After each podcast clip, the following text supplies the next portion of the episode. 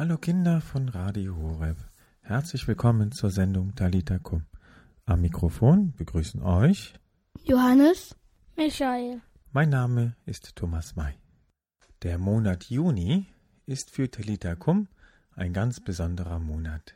Papst Franziskus hat das Jahr des gottgeweihten Lebens ausgerufen und jeden Montag stellen wir eine besondere Form des gottgeweihten Lebens vor. Heute geht es um das Leben eines Einsiedlers. Aus der Antike sind uns viele Einsiedlergeschichten bekannt. Menschen, die ganz alleine in der Natur gelebt haben. Ich habe euch schon Benedikt vorgestellt und noch viele andere haben so versucht, Gott besonders nachzufolgen. Tatsächlich gibt es heute immer noch Menschen, die so leben, aber sie sind schon sehr selten geworden. Heute sind wir zu Gast bei Schwester Gertrud. Sie ist eine richtige Einsiedlerin. Wir sitzen hier nicht in einer Höhle, aber wir sind mitten im Wald in einem sehr schlichten kleinen Haus, sofort neben einer Kapelle. Wir sind auf der Dörnschlade. Das ist in der Nähe von Olpe im Sauerland, im schönen Naturgebiet. Es gehört zum Erzbistum Paderborn. Hier lebt Schwester Gertrud ganz alleine. Sie ist ein besonderer Mensch mit einer außergewöhnlichen Berufung. Aber am besten erzählt Schwester Gertrud alles selber. Grüß Gott, liebe Schwester Gertrud. Ja, grüß Gott, Herr May und Johannes und Michael. Können Sie sich den Kindern kurz vorstellen? Ich bin Schwester Gertrud, aber ich bin kein besonderer Mensch. Ich bin ein Mensch wie alle anderen. Nur Gott hat mich einen anderen Weg geführt als vielleicht Papa und Mama. Und ich lebe seit 33 Jahren hier oben. In der Einsamkeit. So einsam ist es gar nicht mehr. Als ich hier hinkam, war es erst sehr einsam. Aber dann sind immer mehr Menschen nach hier gekommen. Und jetzt bin ich gar nicht mehr so einsam. Zwar manche Stunden, aber so ganz einsam bin ich nicht. Aber ich kann nur sagen, das Leben hier oben mit Gott ist ganz spannend und schön. Viel schöner, als wenn man eine ganze Welt umsegeln würde. Weil Gott uns immer wieder überrascht mit, mit Freuden.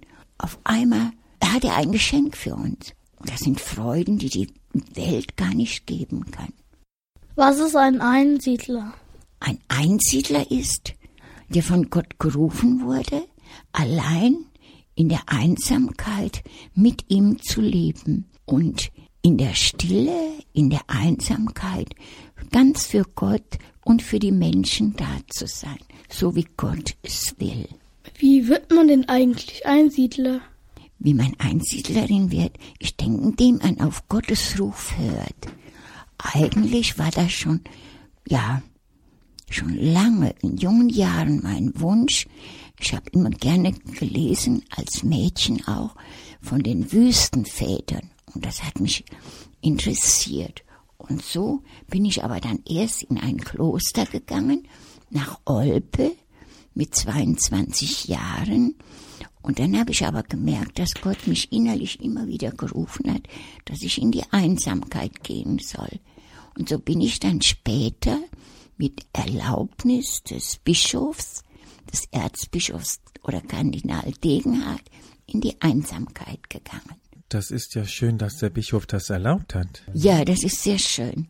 Aber das war schwer. Ich war immer in der Jugendarbeit tätig, aber ich habe gemerkt, dass Gott mich gerufen hat. Und das Schöne ist, im Kloster ist man ja noch behütet. Da sind noch andere Schwestern da. Und wenn man in die Einsamkeit geht, hat man keinen mehr. Aber das ist so schön, wenn man niemand mehr hat als nur noch Gott. Und man kann sich ganz auf Gott verlassen. Und Gott enttäuscht einen nie, nie. Ich habe schon manches erlebt. Einmal war ich abends, abends ist ja auch oft spät, wenn ich in die Klause gehe. Und da war ich in der Kapelle hab noch Kerzen hingetan für den nächsten Morgen, weil schon früh morgens immer Leute kommen, so meistens so gegen vier Uhr kommen die ersten Beter, das sind Beter, die zur Arbeit fahren und dann hier an der Kapelle äh, erst beten, damit Gott sie für die Arbeit und am Tag segnet und beschützt. Und dann habe ich abends noch Kerzen hingetan. Auf einmal kamen zwei Männer da rein, ganz wild aussehen. Einer von denen kam auf mich zu, hat mich gepackt und mich geschüttelt und hat mich nicht mehr losgelassen. Dann habe ich gebetet und habe gesagt, er soll mich loslassen. Hat er erst nicht getan. Dann habe ich gesagt, Sie hören ja, dass ich bete oder brummig. Und dann aber Gott hat mein Rufen gehört. Da waren vorher, war nämlich ein Ehepaar noch in der Kapelle gewesen. Und denen waren diesen zwei Männer begegnet. Da hat die Frau zu dem Mann gesagt, wir müssen zurück. Die Schwester ist alleine. Und die haben gesehen, dass die hier zur Dörnschlade ging. Und die Frau hat immer von weitem meinen Namen gerufen. Und dann hörte der eine, hörte meinen Namen und hat mich losgelassen. Stieß er die Tür auf und lief weg. Und da stand noch einer. Aber Gott hat geholfen. Er hat mein Beten gehört. So kann man immer wieder sagen, Gott lässt einen nicht im Stich. Das ist so wunderbar. Und er kann besser helfen als alle anderen. Einmal war ein ganz schweres Gewitter.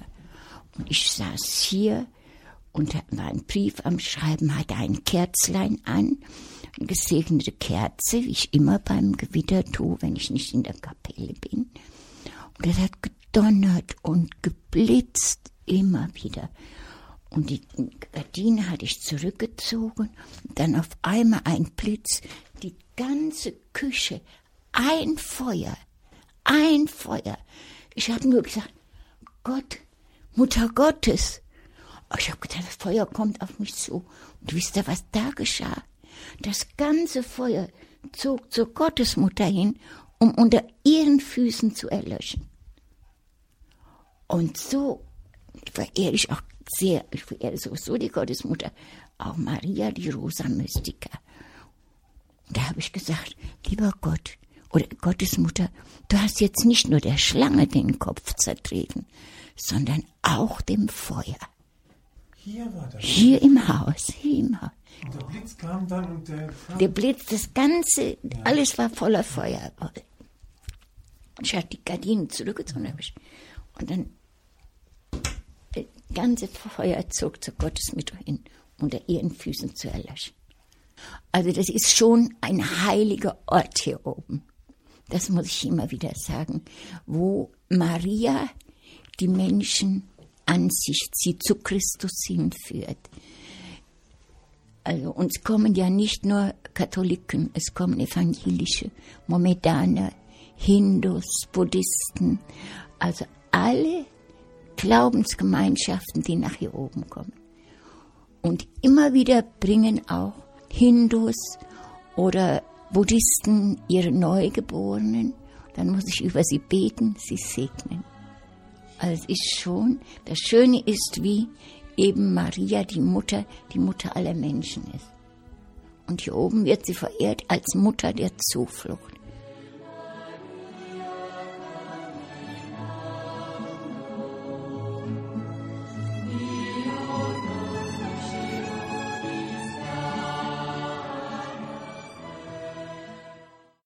Ich habe auch eine Mutter Gottes in meinem Zimmer stehen. Das ist schön. Am Fenster. Ja. Und betest auch zu ihr. Toll. Das ist wichtig. Sie ist ja auch Mutter. Und wenn Papa oder Mama, wenn ihr morgens zur Schule geht, dann kann Papa und Mama ja gar nicht immer bei euch sein. Aber Maria, die Mutter Gottes, die geht immer mit euch. Und die gibt auf euch Acht. Und das ist so schön. Habt ihr überall eine Mutter. Was ist denn für Sie ein normaler Tagesablauf? Mein normaler Tagesablauf fängt morgen kurz nach fünf an und endet abends so, ja, zwischen ungefähr Viertel vor zehn, zehn Uhr mit Gebet und allem. Und immer zwischendurch erst Gebet, morgens, jeden Tag die heilige Messe. Wichtig in die Stunden des Gebetes am Tage. Meine Hauptaufgabe sehe ich darin, für die Sterbenden des Tages, der Nacht, hier oben zu beten, zu leben, zu opfern. Und ihr alle wisst, Michael und Johannes, ihr wisst, wie viele Menschen plötzlich sterben. Dann möchte ich dem lieben Gott helfen. Durch mein Gebet, so habe ich meinen inneren Ruf, verspüre ich, dass Menschen dann vielleicht viele, die vorher nichts von Gott wissen wollen, sich doch in letzter Stunde noch zu Gott bekehren und dann später in den Himmel kommen. Wie leben Sie hier? Ich lebe ganz einfach. Bei mir gibt's kein Fleisch, kein Bohnenkaffee. Sowas gibt es nicht. Keine Tischdecken und sowas. Nur ganz einfach, nur was ich brauche. Und meine Lebensmittel, ich arbeite ja auch hier oben, ich muss hier oben sorgen, werde von der Gemeinde ein wenig unterstützt, so dass ich leben kann. Und Gott sorgt auch in einer wunderbaren Weise. Ich habe einmal hatte ich ganz stark die Grippe, konnte nichts essen. Ich weiß nicht, ob ich Fieber habe, weiß ich nicht. Und dann habe ich gedacht, lieber Gott, weißt du, wo ich jetzt mal Hunger drauf hätte, wäre eine schöne Weintraube. Würde ich mal gerne essen. Dann habe ich nach vielleicht nach ein paar Minuten habe ich gesagt, lieber Gott, ich gebe dir den Wunsch zurück, brauchst du nicht zu tun. Aber es dauerte nicht lange, da schellte es an der Tür, und da stand ein kleines Mädchen da, hatte eine schöne Schale, so eine Pappschale, eine wunderbare dolde Weintrauben war da drauf, zwei Bananen und eine Apfelsine. Da habe ich zu dem Mädchen gedacht, du kommst vom Himmel. Nee, ich komme von Altenhof. Meine Mama schickt mich. Aber ist das nicht schön? So sorgt Gott. Ich hatte den Wunsch dem lieben Gott gesagt. Und der liebe Gott hat einem anderen gesagt, die Schwester möchte das mal gerne. Die ist krank. Und tust du ihr was schenken? Und so hat die, die Mutter von dem Kind gehört und hat mir, hat Gottes Wunsch erfüllt. Und so brauche ich mir eigentlich gar keine Sorge um Essen und so zu machen.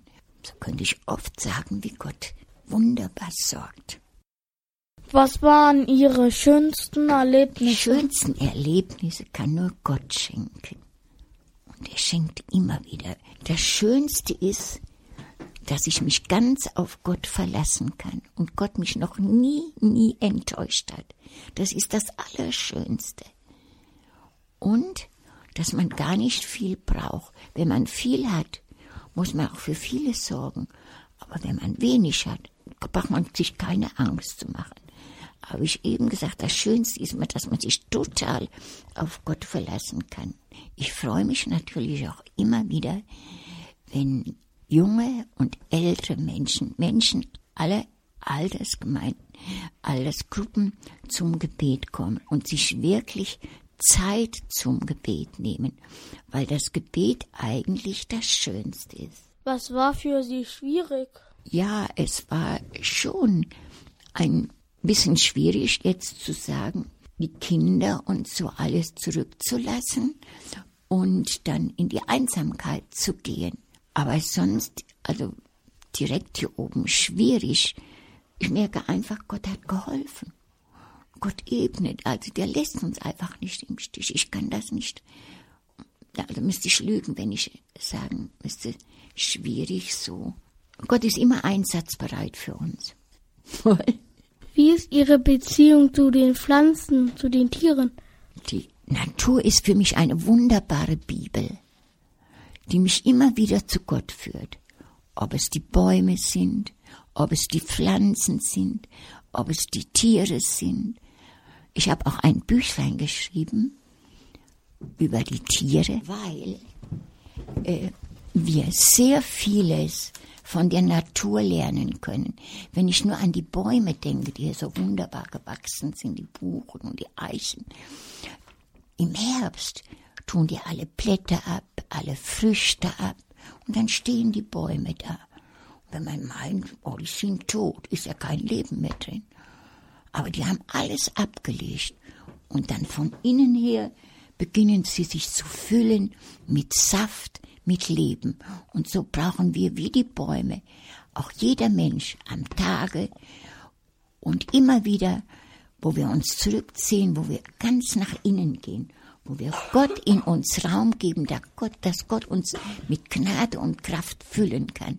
Erst dann können wir auch wirklich die Menschen lieben, können wir Gottes Gebote und seine Weisungen erfüllen.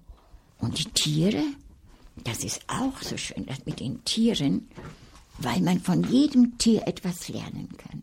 Als ich zuerst hier war, da hier war und morgens die Kapelle sauber gemacht habe, da saß immer eine Eule da. Und die Eule, ich kannte ja so, ich kannte eine Eule, aber dass die so äh, zutraulich wurde, wusste ich nicht.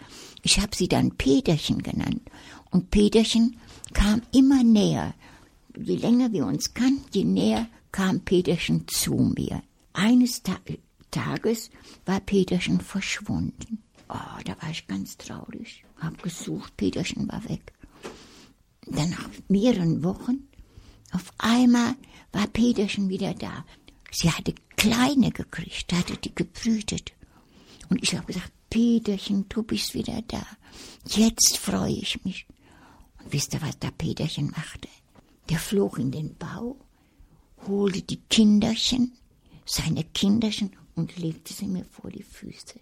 Und dann Mehrmals hatte das getan, hatte Peterchen das getan. Und dann eines Tages, dann kam Peterchen, da habe ich die Hände aufgehalten. Dann hat Peterchen mir ihre Kinderchen in die Hände gelegt. Wie begegnen Sie Gott? Das ist schwer zu sagen. Gott ist für mich alles. Er ist vor allem mein Herr, mein Gott. Und er ist mein Freund, er ist mein Bruder, er ist mein Ernährer, er ist mein Erhalter. Er ist der, der mein Leben glücklich macht und mein Leben ausfüllt und wo ich, den ich in keiner Weise für irgendetwas tauschen möchte oder aufgeben möchte. Also er ist der, der mich unendlich glücklich macht. Ich könnte mir jeder, jeden Tag vielleicht 100.000 Euro auf den Tisch legen. Ich wollte keinen anderen Weg gehen als den, den Gott mich führt.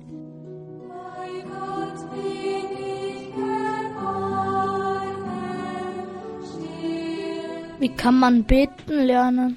Ja, ich möchte an euch mal die Frage, wie betet ihr? Und dann sage ich etwas. Bete immer, das Grüße hast du Maria und den Rosenkreis. Hilft auch in der Schule. Ich hatte mal eine Zeit lang so ein Armband dabei. Ich war so ein Gesetzchenarmband. Und dann habe ich während der Schule auch nach der Klassenarbeit und vor der Klassenarbeit gebetet. Und das hat geholfen. Das ist auch schön, dass du den Rosenkranz betest. Das ist so wichtig. Die Gottesmutter bittet ja auch darum. Und ich hatte lange Zeit auch immer eine Kindergruppe. Wir haben uns jeden Samstag getroffen zum Rosenkranzgebet. Aber die sind jetzt groß und ich bin alt, da kann man, möchte ich, ist dann zu viel für mich. Aber die haben auch immer wieder den Rosenkranz gebetet. Und die beten auch heute noch. Und beten lernen, indem man staunt über Gott. Staunt, wie ist Gott? Wer ist er? Das ist wirklich wunderbar. Und dann lernt man auch Gott lieben. Das ist wichtig. Gott, dass ich aus Liebe bete. Zum Beispiel die Natur und alles führt mich immer wieder zu Gott zum Gebet. Die kleine Blume, eine wunderbare Zartheit, das kann ich nicht machen staunen über Gott. Dann fällt dir auch ein, wie du beten kannst. Oder wenn du daran denkst, was Christus in der heiligen Messe, wie gewaltig ist die heilige Messe. Christus kommt wirklich der, auf den Altar. Er ist da. Das ist so gewaltig. Da kann man mit Gott sprechen. Ich spreche mit Gott, wie ich mit euch spreche.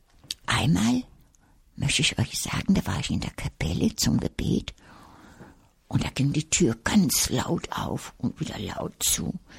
Da hab ich gedacht, woher kommt denn jetzt? Und da kamen drei Burschen da rein, im Fußballtrikot, ganz dreckig, knallten sich vor den Altar, der eine hat einen Ball in der Hand, lieber Gott, wir haben gewonnen, Dankeschön, und weg waren sie. So kann man mit Gott sprechen. Die waren bestimmt vorher auch da und haben gebetet, dass Gott ihnen helfen sollte beim Fußball. Und so kamen sie nachher ganz schmutzig, wie sie waren, und haben hier Gott Dankeschön gesagt. Oder wie ich eben gesagt habe, auch von den Kindern, die zur Schule gehen. Gott lernt uns das Beten. Nicht wir lernen beten. Gott lernt uns beten, indem wir seine Größe, seine Liebe und Schönheit immer mehr erkennen. Das, was er jeden Tag tut. Haben Sie ein gutes Wort für die Kinder? Ja, ich möchte euch sagen, Gott liebt euch sehr. Und wir Erwachsene sollen werden wie Kinder. Und Gott braucht euch. Wenn ihr einmal denkt in Fatima, die Mutter Gottes hat Kinder angesprochen, die die Botschaft Jesu in die Welt tragen sollten. Die Botschaft der Gottesmutter. Und so braucht Gott euch. Ihr seid genauso wichtig wie die Erwachsenen, vielleicht noch mehr. Auch durch euch soll Gottes Botschaft und Liebe in die Welt getragen werden. Und das möchte ich euch sagen, wenn Menschen oder wenn Kinder sagen, ihr braucht nicht in die Kirche zu gehen, ihr braucht Gott nicht, dann seid ihr solche Menschen, die den Glauben bekennen und wo dann denkt, Gott braucht mich und ich werde jetzt für ihn Zeugnis geben. Könnt ihr da mal mit anfangen? Ich finde das auch, auch wenn, wenn Kinder sich manchmal zanken, dass ihr hingeht und sagt, komm, wir schließen Frieden. Gott will doch, dass wir Frieden haben. Guck mal, Gott tut keinen Menschen zurückstoßen. Keinen. Und dass ihr auch, die Menschen, ob sie jetzt, wer weiß, wie schön sind oder schön gekleidet sind, nein, geht einfach zu ihnen hin und sagt und lasst sie spüren, dass ihr sie genauso liebt wie die anderen. Das ist so wichtig. Was ist Ihr Lieblingsgebet? Ja, das Lieblingsgebet ist das Vaterunser, weil das Vaterunser für mich ein gewaltiges Gebet der Hingabe ist. Äh, Gottes Reich soll kommen. Gottes Wille soll geschehen. Durch uns, mit uns und in uns. Vater unser im Himmel, geheiligt werde dein Name, dein Reich komme, dein Wille geschehe, wie im Himmel so auf Erden. Unser tägliches Brot gib uns heute und vergib uns unsere Schuld, wie auch wir vergeben unseren Schuldigern. Und führe uns nicht in Versuchung, sondern erlöse uns von den Bösen. Amen bitten wir auch unsere Namenspatrone, unseren Schutzengel, dass sie uns begleite, segnen. Wir danken ihnen, dass sie ganz für Gott Vater eintreten und bitten sie auch uns zu helfen, dass auch wir Menschen so sind, wie Gott es haben will. Auch wenn wir Schwächen und Fehler haben, aber dass sie uns helfen, diese Schwächen und Fehler zu überwinden. So möge uns Gott, der Dreifaltige, segnen. Im Namen des Vaters und des Sohnes und des Heiligen Geistes. Amen. Dankeschön, dass Sie hier waren, dass Sie zugehört haben. Hoffentlich habe ich nicht so viel geredet. Und ich möchte Ihnen Gottes Segen wünschen für Ihren Auftrag. Und ich freue mich, dass Sie sich so für Gott und seine Botschaft einsetzen. Danke. Vielen Dank. Liebe Kinder, wir sind wieder am Ende der Sendung angelangt. Ich bedanke mich fürs Zuhören. Macht es gut. Vielen Dank, liebe Schwester Gertrud, für Ihr Zeugnis. Wer möchte, kann die Sendung als Podcast sich nochmal anhören unter www.horeb.org. Ich hoffe, ihr hört nächste Woche wieder Talita Kum. Bis dann. Tschüss. Tschüss.